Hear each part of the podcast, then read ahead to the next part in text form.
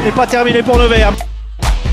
Oh Badiang Oh Badiang peut-être pour crucifier les Biarros Le voici l'essai. Oh qui vaut cher cet essai. Victoire de Nevers qui réussit le gros coup de cette 24e journée. Bonjour à tous et bienvenue sur Bac FM, la radio du lycée Raoul Follereau. Nous sommes Louis et James, joueurs de Luçon ainsi que de la section sportive du lycée et aujourd'hui nous vous proposons un nouvel épisode de Radio Valley, émission dédiée au rugby.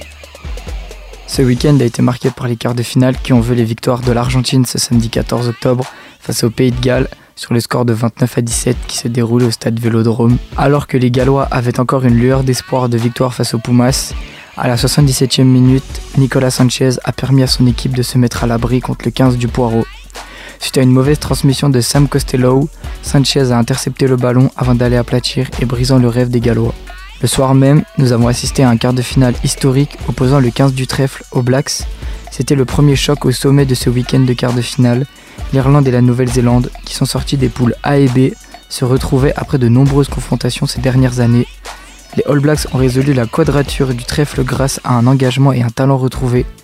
Ce match fut d'une qualité hors du commun pour un quart de finale. Le numéro 1 mondial est tombé sans avoir à rougir face à une très grosse équipe néo-Z. Et toi Louis, tu en as pensé quoi de cette première journée de phase finale?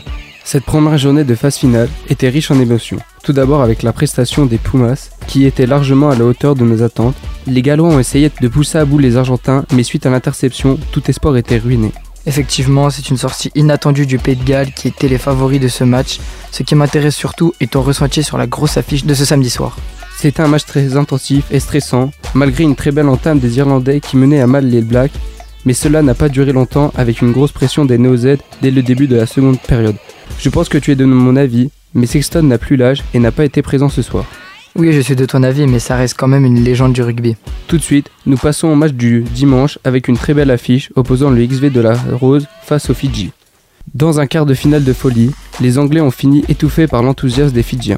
Le XV de la Rose s'invite dans le dernier carré de cette Coupe du Monde après une victoire 30 à 24 devant les Fidji au Vélodrome. Les partenaires d'Owen Farrell ont été pragmatiques et ont su placer un ultime coup d'accélérateur. Dans une fin à suspense, les Anglais s'imposent malgré un gros retour des Fidjiens après l'heure de jeu. Maintenant, nous allons vous parler des quarts de finale le plus attendu de tous les temps France, Afrique du Sud. Malgré une magnifique entame de match, avec un essai de Cyril Bay, les Bleus n'ont jamais réussi à creuser l'écart face à des Springboks féroces en défense. L'essai de l'ailier des Burrs, Kurt Lee en contre résume bien le plan de jeu des Sud-Africains. Enchaîner les jeux au pied de pression en se nourrissant de, des maladresses françaises sur les ballons hauts. Une stratégie payante, l'ancien joueur du RCT, Jason Colby, a lui aussi inscrit un essai en contre suite à un jeu au pied. Oui, en effet, avec des essais concédés trop facilement alors que les coéquipiers de Peato Movaka devaient enchaîner les temps de jeu pour marquer face à une défense très agressive. Rentrés dès le début de la seconde mi-temps, les remplaçants Springboks ont fait basculer le match en faveur de la nation arc-en-ciel. André Pollard et Faf de Clerc ont pu gérer le tempo du match sans coup d'éclat ni créativité, mais en repoussant le 15 de France dans sa moitié de terrain constamment. André Pollard est la hauteur de la pénalité de la gagne pour les Springboks, mais aussi l'arbitre néo-zélandais a pris des décisions qui ont fait débat, notamment sur la dernière pénalité qui donne la victoire à l'Afrique du Sud. Pour ce week-end, nous aurons donc en demi-finale l'Argentine face à la Nouvelle-Zélande qui se jouera ce soir à 21h au Stade de France à Saint-Denis. Et enfin, pour la deuxième demi-finale, ce sera l'Angleterre qui affrontera l'Afrique du Sud. Le coup d'envoi de ce match se déroulera au Stade de France et sera donné demain à 21h.